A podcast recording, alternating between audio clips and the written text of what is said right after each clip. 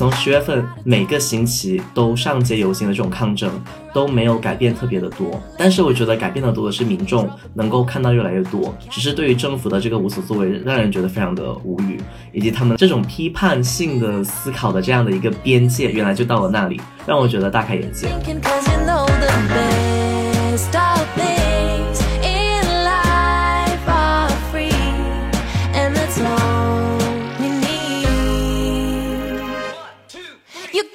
从我爸那边，他们的朋友就会说，觉得从一个村子里面从来都没有出过一个能够读博士的，就觉得说哇很了不起，值得大家学习。但我又在想，这其实有什么值得学习的呢？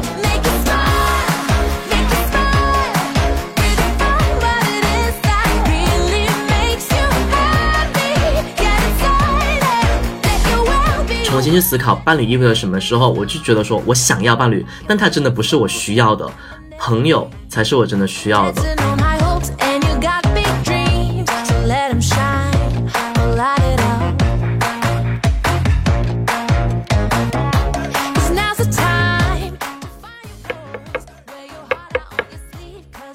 Hello，欢迎来到播客纪录片十二月 December，这里是二零二四年的十二月 December，欢迎你的加入。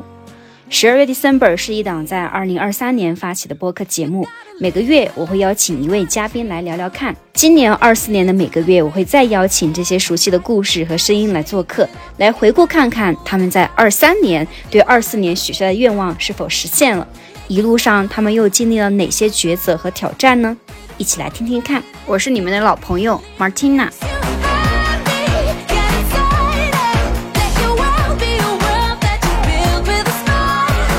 欢迎大家来到十二月 December 的播客。那今天呢是二月份，很开心能够邀请到钟老师又来到我们的节目做客。首先，先请钟老师来打个招呼吧。嗨嗨，大家好，很高兴又来了，一年了。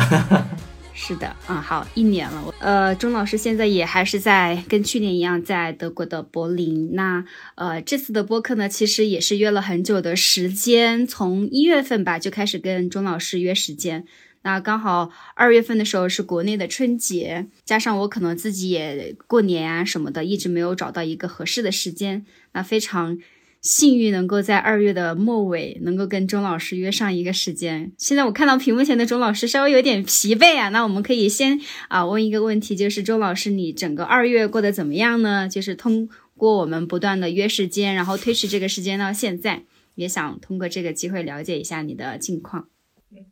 我的天呐，我的二月，嗯，一言难尽。总的来说，其实二月是相当呃呃。挑战稍微大一点吧，因为我搬到了一个新的家，然后在处理上一个公寓里面跟前一个室友的事情，就搞得我非常的头疼，就是头疼到我只要任何任何有关这个人的事情突然间弹呃浮现出来，或者是他的信息出来，或者是我进了这个公寓里面。我整个人的呼吸就是不顺畅的，甚至跟他谈话的时候会是发抖的，就是让我无极极其的不舒服。然后这件事情就拿掉了我非常多的精力，让我觉得非常的不可思议。因为我的生活中非常多的事情我都没有时间去做，结果这件事情就让我觉得特别的疲惫。然后同时又又整个月，唉，就是回嗯上个月从国内回来嘛，然后就开始卷入了这里这些。新闻当中很多的消息吧，身边我住我住的街区又是非常多巴勒斯坦人聚居的地方，所以就难免呃就是很难不被影响。然后又有很多朋友是直接因为这个战争被影响的，有的时候我就去看新闻，或者是去看到，不管是在。在巴勒斯坦，在加沙还是在柏林，对于这些边缘群体声音的压迫，就让我觉得非常的难受。跟当地的一些社群一起做的反抗，会让我觉得更加的有有有力量一些，觉得不是孤独的。但是这也不能改变说整整整个现状仍然是非常的压抑的。对，然后最近又这两天，就正好是这两天又有各种各样的新闻出来，然后又看到了新闻媒体的这个标题是怎么写的，让我觉得对于这些整个行业的一些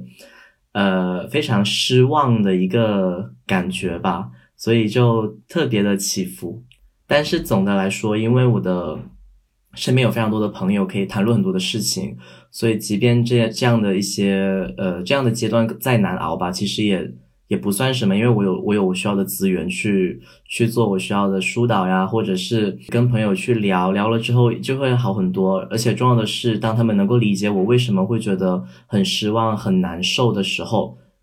其实就够了，不需要找到解决办法，只需要有人能听得懂我说话。那你可以就是给，比如说有的听众朋友没有呃关注到现在在欧洲可能，比如说在德国发生的这个新闻事件，你可以做一个小小的背景补充吗？大概的背景就是在十月份的时候，在。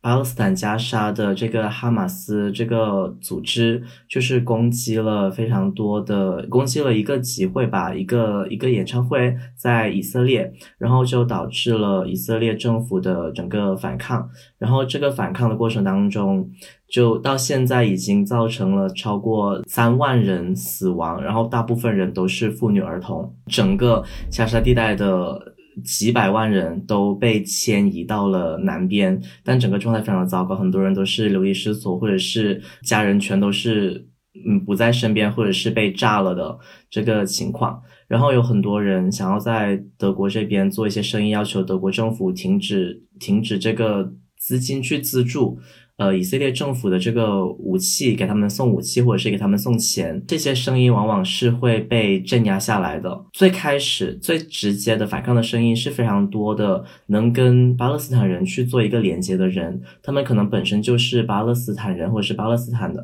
裔。其他人慢慢的声音越来越多了之后，也有很多的。以色列犹太人加入其中，但他们的声音也是会被镇压下来的。整个在德国的生态、政治生态就是非常非常的奇怪，因为德国人对于自己曾经的这个二战的这种愧疚感，似乎导致了他们对于反犹主义的认识和真正的犹太人认认知的这一种。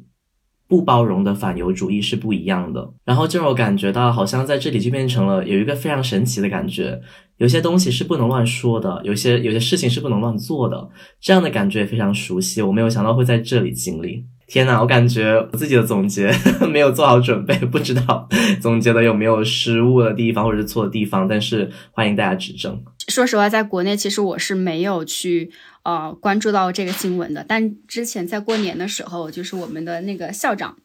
之前那个郭校长，他会在我们的校友群里面去，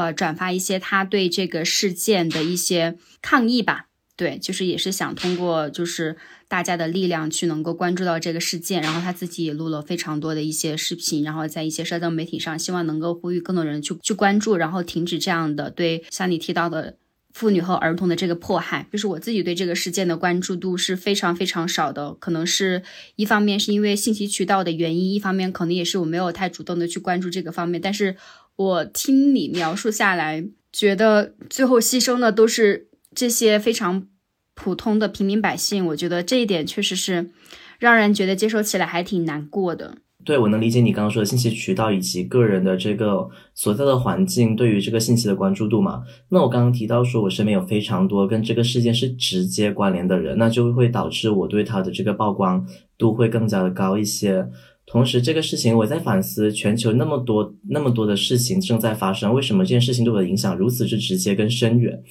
我就发现。原来这件事情，当我去理解的时候，不仅是我是直接身边的朋友被影响了，所以我我跟我的朋友同在，我选择跟我的朋友在一起去尝试理解、尝试承受，或者是尝试一起反抗。另外一个是这件事情，它不是普通的天灾人祸。而是有非常多的背后能够看到非常多的痕迹，这个痕迹有非常多的这种呃殖民历史、殖民主义在里面。就是当初为什么一九四八年的时候，以色列这个本来不存在的地方，能够突然间昼夜之间在巴勒斯坦变成了一个呃被认可的国家？是谁有这个权利突然间说这个地方从此就是这个国家了？那为什么要让？要要让犹太人离开欧洲，去到一个新的地方。同时，当你跟别人说啊，你去了，这个是你的新家了之后，那原本在那里有家的人怎么办？这里就涉及到一个，这里就涉及到一个词。我感觉我今天带了好多词，但我尽尽量的、尽量的呃简短的缩短它。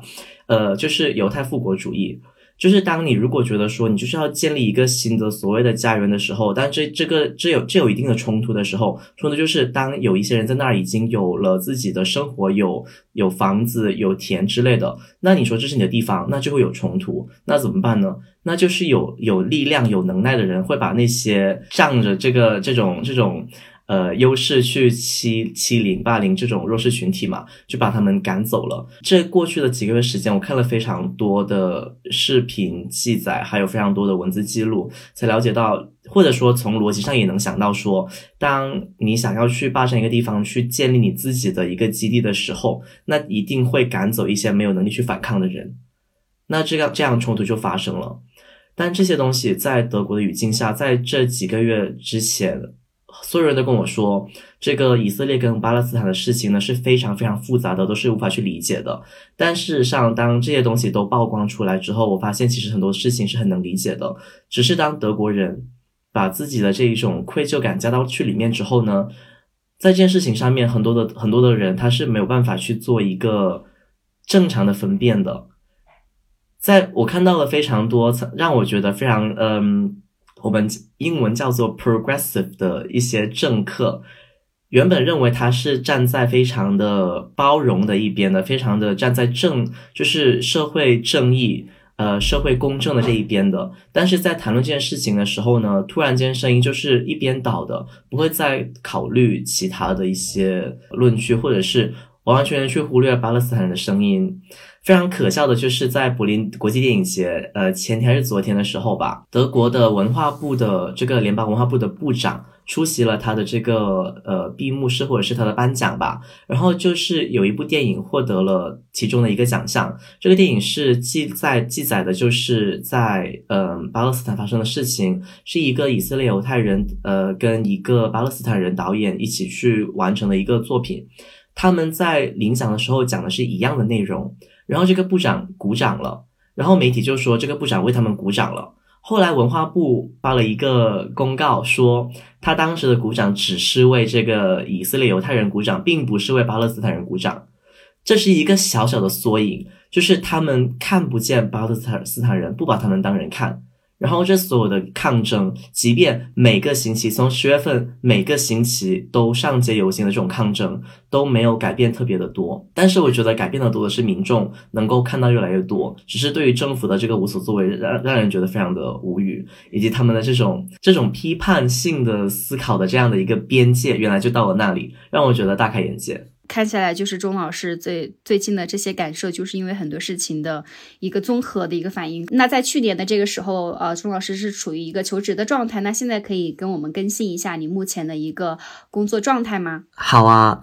没有想到已经已经一年了哇！就是大概在去年二月份是吧？我们在聊，然后呢，我在三月份就拿到了一一个工作机会。去年四月份的时候就到了一个大学工作，这是一个岗位制的博士，非常的幸运。也就是说，我在工作的过程当中是能够有正常的收入的同时，会在做自己的博士研究，相当于有人给我钱去去学习，我觉得非常的理想。然后话题也是我比较感兴趣的，跟这个种族多元的议题。相关，然后也是在一个呃教育的环境下面、语境下面所在的这个部门是做教师培训的。那我自己的课题就是想要把它变得更加的、更加的交叉性的、更多元一些吧，把这个阶级的议题加进去，把这个 queerness 这个酷儿的议题加进去，想要在这个过程当中发展出我自己的这个感兴趣的话题。然后因为他是岗位制的博士，这意味着我不用提前把我整个博士计划写好，而是在这个过程当中不断的发展。出来的，所以觉得非常的幸运。对，听起来感觉真的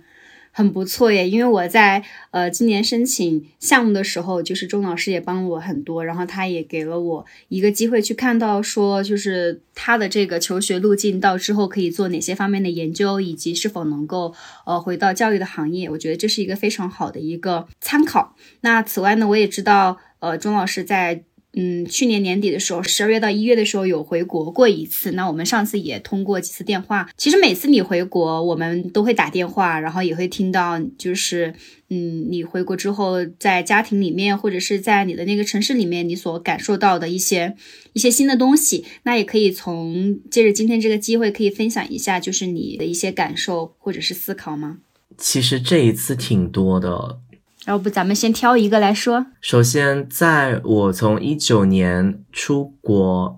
到现在。每次回国的时间其实是非常短的，因为我之前也因为疫情嘛，就就大概的错过了一些时间，然后之后又因为别的事情，也知道自己不能，就是好像感觉跟家里人待太长时间，又觉得有点奇奇怪怪的，会有非常多的矛盾争执，或者说从我自己的至至少从我自己角度看，我是接受不了的，所以这次设计了大概有四个星期的时间，觉得非常的长，每次回国前都会有点焦虑，说。跟家里人会怎么样的相处，还是怎么样？有的时候甚至还很羡慕一些朋友会很期待，但是对我来说，我感觉我跟家里人的联系是非常重要的。然后我也很希望他们能够正视我，就是把我当做一个大人看。我们会会一起花一些时间做一些事情，或者是在讨论一些事情，又很担心说。那我现在的一些所处的环境不一样，那我最近的一些角度啊、思考啊带回去，会不会又是一些不太容易讨论的事情？那我要不要讨论呢？就会有很多的担心、焦虑吧。但是同同时也会有非常多的期待，因为我能够继续吃到很多家里做的东西，然后呢又能够吃到很多，反正就是在一个城市基本上能够吃遍全国吧。对，就很期待这样的一切一个环境，而且很暖，这里好冷。我回去之后。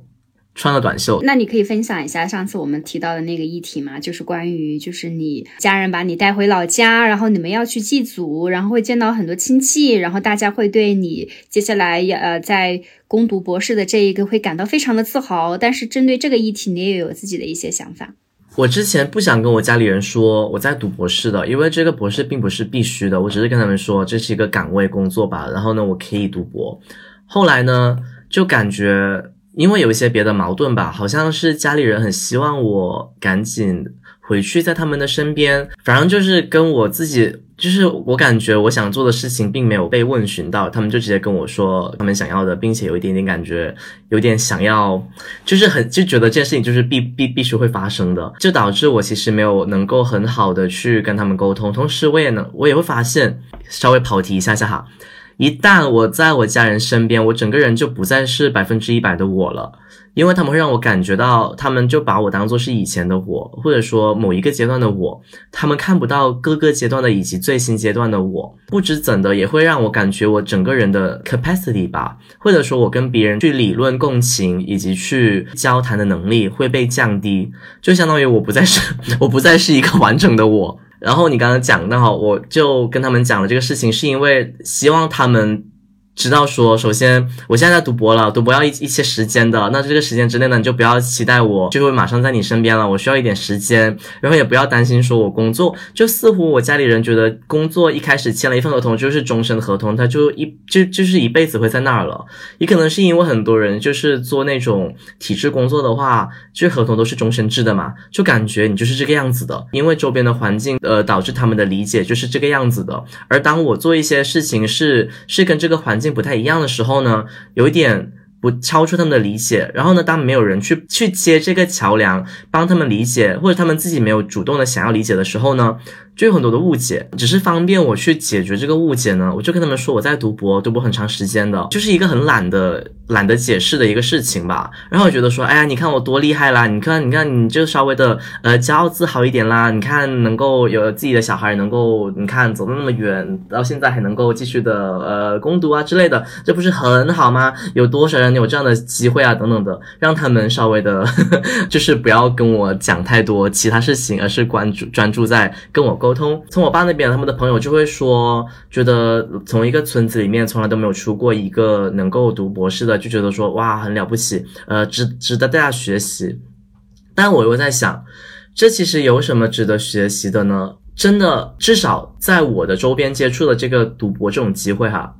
基本上你只要读了研究生，大概认识了对的人，你找对了申请机会的话，就能够获得。认识人也是一个很重要的那个环境。那我为什么今天能够这么舒适的可以讲英语，能够有机会来这边读书，然后读完了研究生之后找工作，找到这样的工作，这一切的一切其实都不是因为我觉得不是说我的学习能力值得学习，而是有很多都是我觉得我我能看得见的背后的知识在。你说小时候要是让我去干活，干这干那，那我没办法有一个很安静的环境去专心的学习，或者说要是我学不会一个科目，没有资源让我去做补课，有额外的资源去帮助我学习，或者说我的家人根本就没有空去关注我的学业，我怎么可能能够专注学业一直读到高中毕业呢？而且我不用担心说家里人呃都不够吃不够用，我还去读书读什么大大学呢？甚至是之后读的大学还能够用英语上课，那这些的一切，它都是用前前面的各种各样的资源去补回来的，去去垫起来的，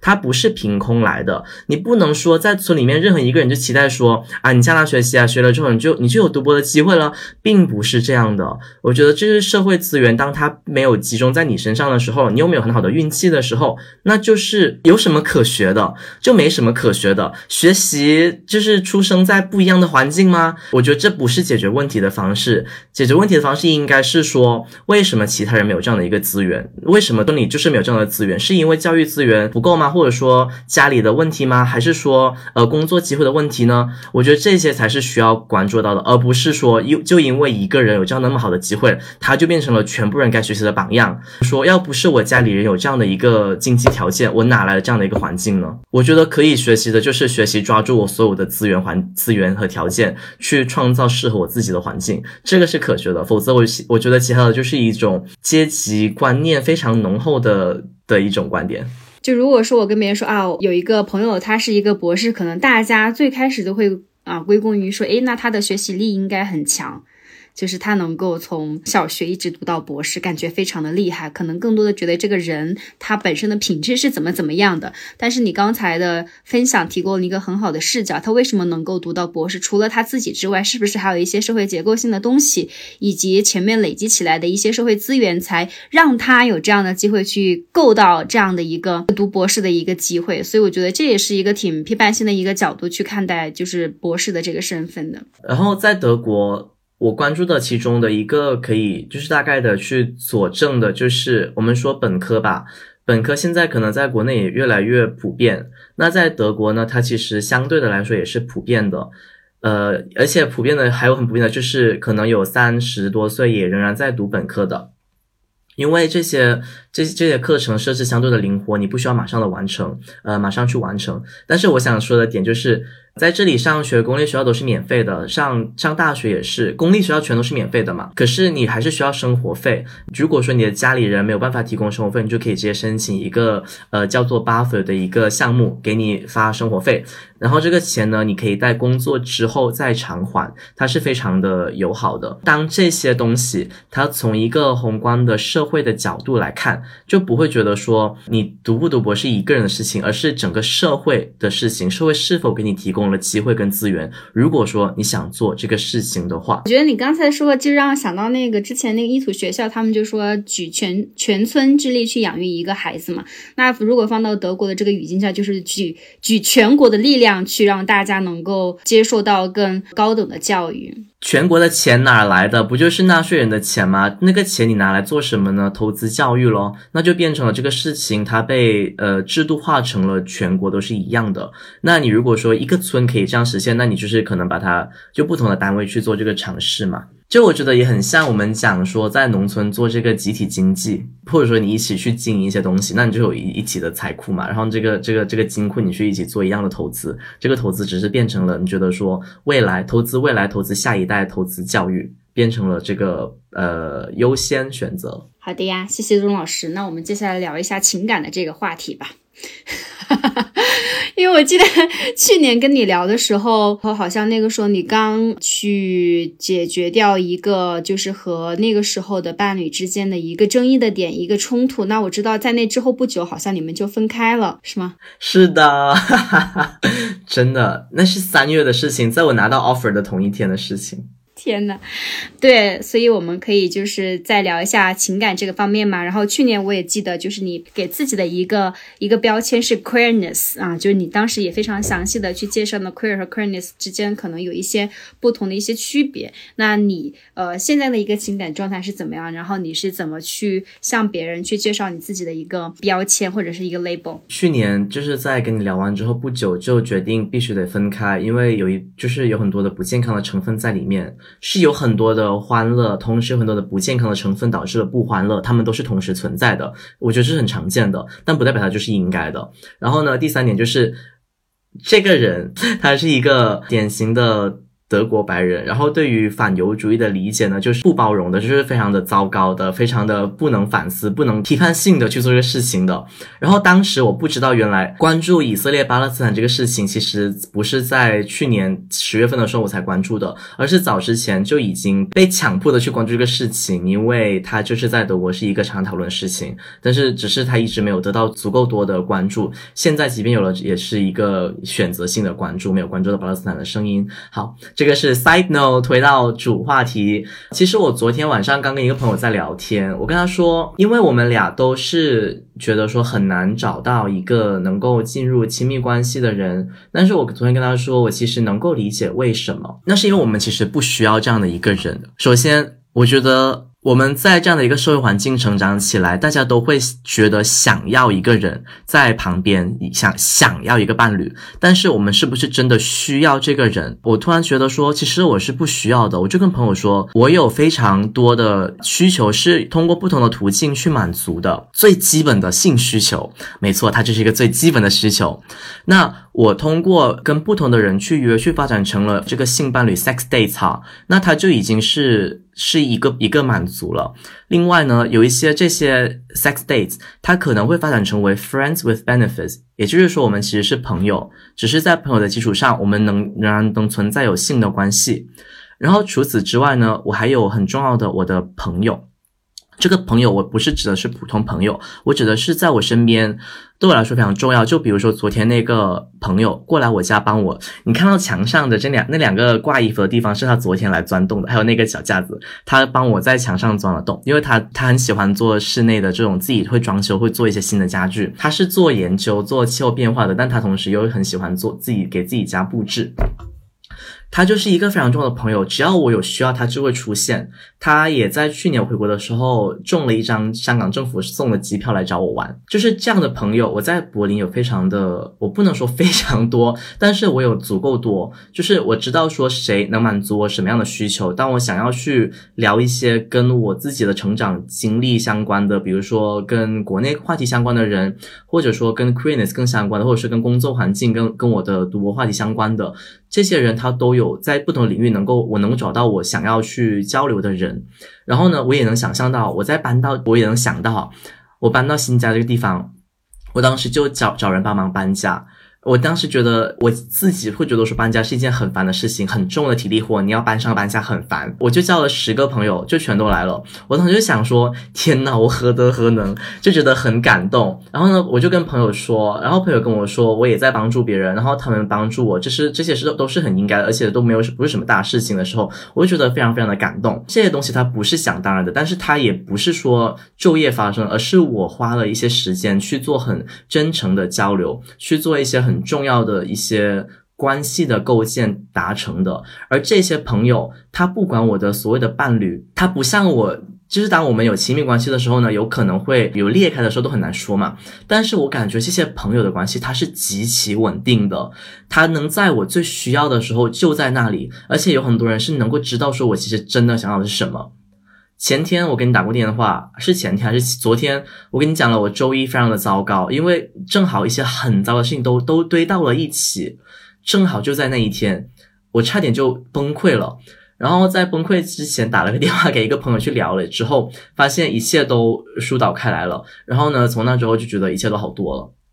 就是这种事情，它并不是，就是我刚刚说的这三个事情哈。在传统的关系里面，可能会交给一个人去做。那对我来说，相当于把鸡蛋放到了一个篮子里。当我把这些，我不是说从一个很资本的角度去看，但是当事实上就是当你的不同需求有不同的人去满足的时候，那当这样的一些人他在消失的时候，比较小的可能性他同时一起跟你决裂，跟你消失，而是说可能有一个人消失的时候，你能够有其他其他的资源过来给你补充，而他也不会去。不会说感觉我的整个人生就要就要倒塌了一样，因此我当然是想找到一个所谓的跟我有更更加接近亲密关系的叫做伴侣的一个人，然后呢跟他去相处，那是为了什么呢？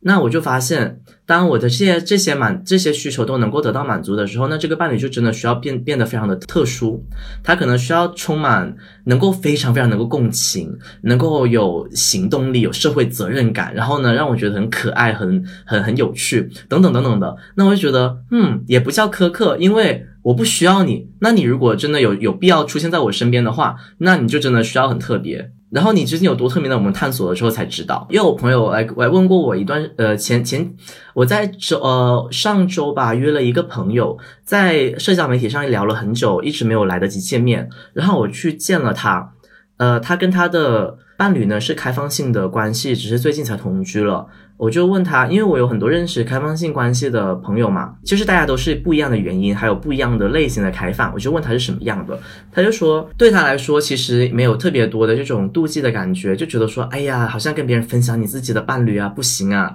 对他来说其实也还好一点点，只是现在搬到了一起就不是那么的方便。就比如说伴侣在客厅看电视，然后你约人去房间，那个人可能会觉得有点奇怪吧。即便这个事情也还好，但就好像觉得说是不是侵犯了别人的一个私人的休息的领域的感觉。就是我我跟他大概分享了我的观点，就是对于我来说哈，关系大概有三种，呃，一个是单边，但是是开放的，意思是你有一个呃常规的或者说 primary 的伴侣。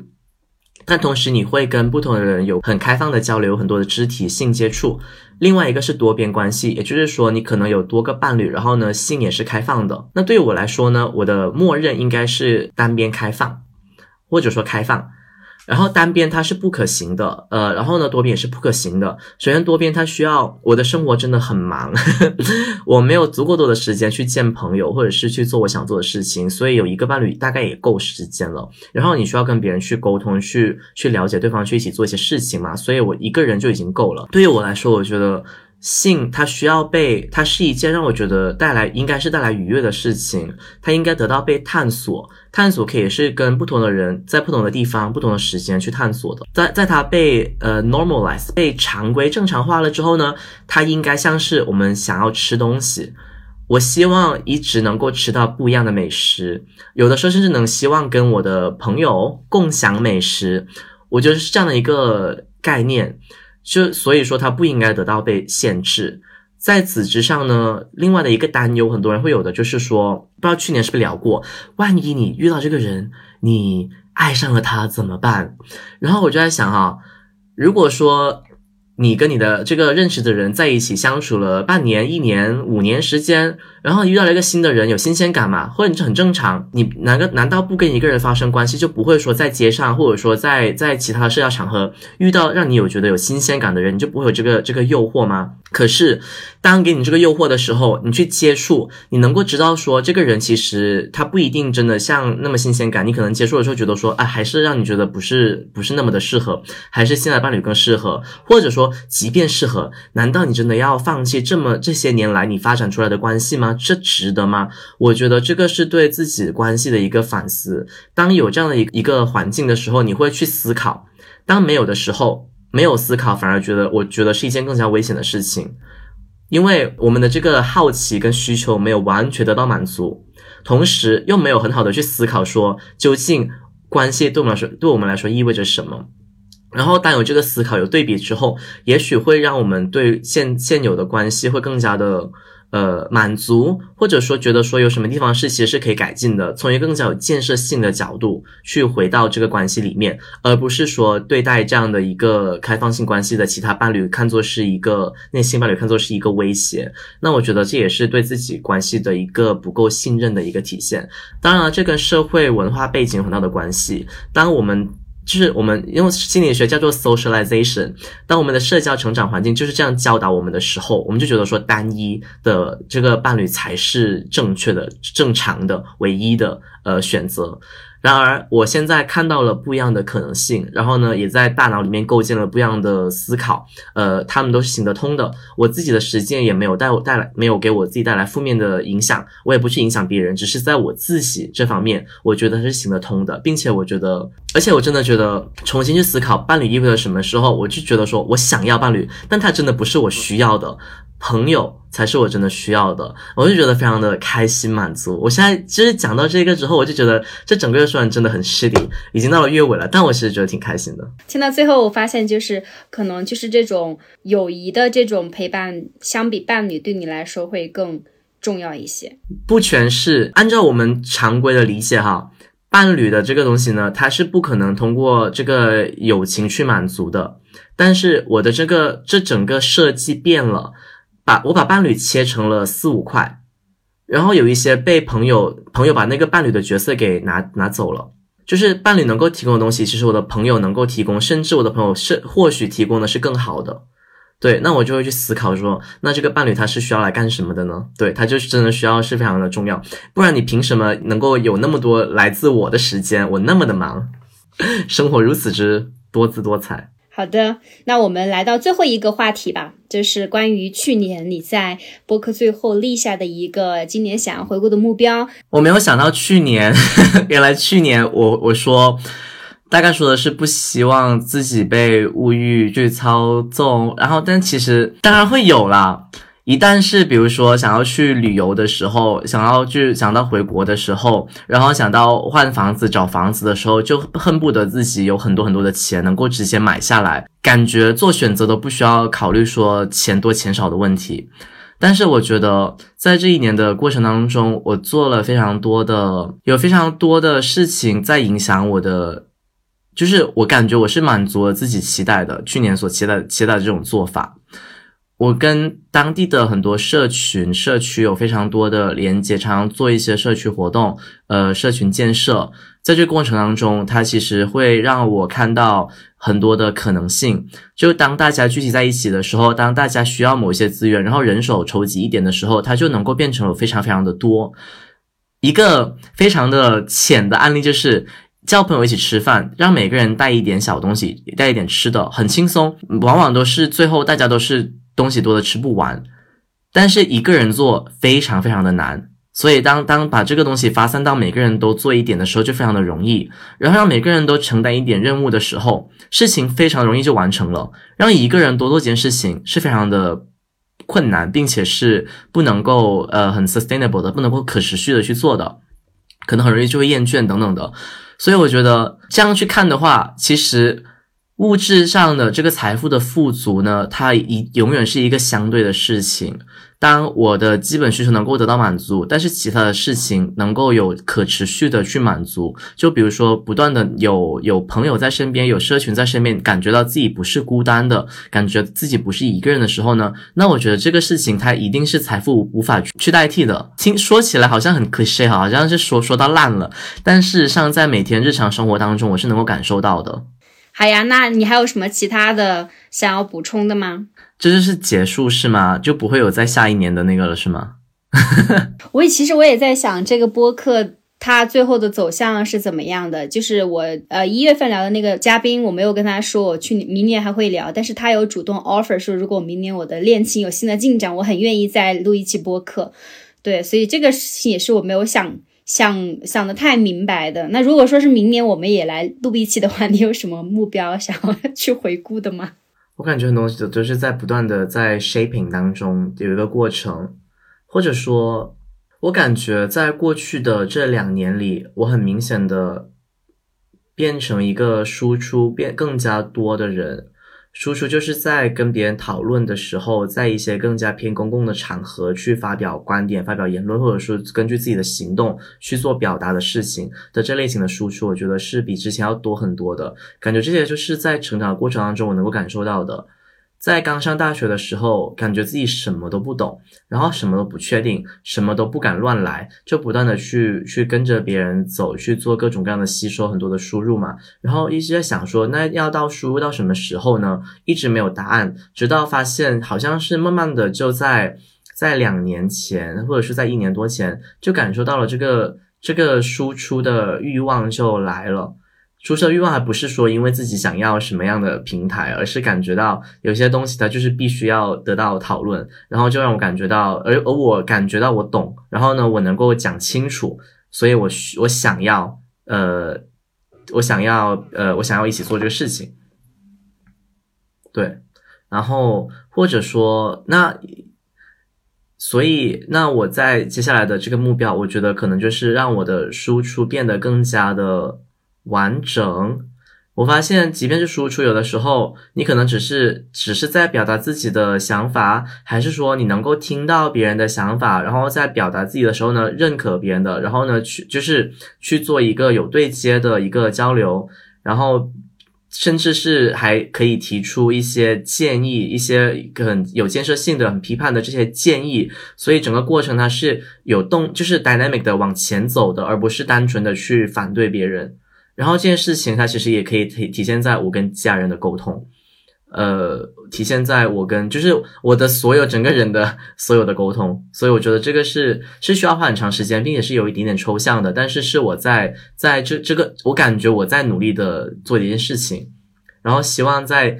在这一年内能够感受到自己在这个输出过程当中表达的进步。我个人的问问题啊，就是你对就是十二月 December 这档播客，就是隔了一年再来采访，就是你对这个 project 你有什么样的一些建议吗？或者是一些赞美吗？我感觉这种东西就是做分享，然后呢，你需要有人去做，把东西拉出来，然后呢，再把它给散散布开去。呃，所以我觉得，我觉得内容是最重要的。当然，这个内容如果是有人感兴趣，然后是对人有帮助的话，那我觉得是完完全全是。是非常好的一件事情，嗯，而且你的采访的嘉宾都是有非常多不一样的背景，聊的话题也都有很多共同的地方，有很多不一样的地方，我觉得是很有趣的。所以我觉得，当你有这个动力，当有人给你反馈的时候，那我觉得这这件事情它就值得持续下去。当然，前提是你想并且有精力去做这个事情的时候，一年去讲一次，然后就感觉特别的，对我自己来说是很有意思的，能够。对比一下，我就讲了什么东西。现在的我对一年前的我，这个观点有没有变化？有的话，变化在哪里？然后呢，我我去年说的事情，我想做的事情，我做成了吗？我觉得挺有意思的。这是发自内心的吗？还是因为你觉得我要可能要检举？对啊，我就觉得就不是每个人，就是我可能会有讲过很多话，但我没有记下来。但是因为你帮我记下来了，然后呢，你又让跟我约了时间跟我聊这个事情，那我就不得不去反思。但反思并不是每个人都会有机会去给到一个平台，然后真的给你时间，或者说逼着你去不要再拖了，来吧。就是当没有人去做这事情的时候，我可能就会不断的只是在偶尔自己想一些小事情。但是有人跟你聊的时候，你就只。知道你需要解释的多一点点，因为不是给你自己听，所以你要把事情理得更清楚一点。然后这对我来说是有很大的帮助的，而且 这我们有很多事情 我没有用，最近没有用普通话去表达，我觉得是一个很好的练习。这这这个好像不是什么点，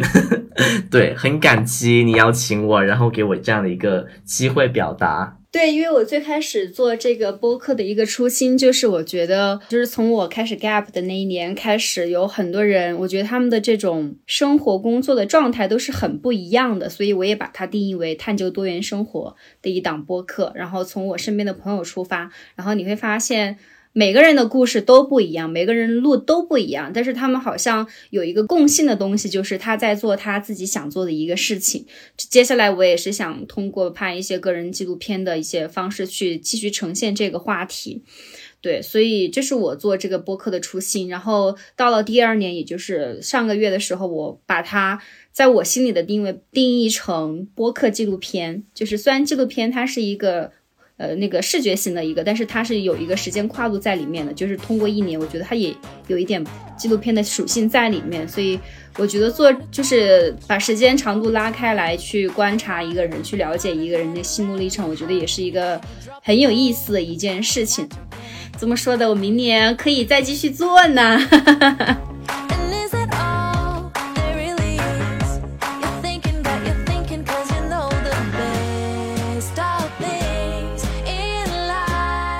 谢谢可爱的你收听完我们的节目。如果你对二三年的故事感兴趣，可以通过文字跳转。如果你身边的朋友对多元生活感兴趣，欢迎你转发这期节目，让更多人听见生活的可能性。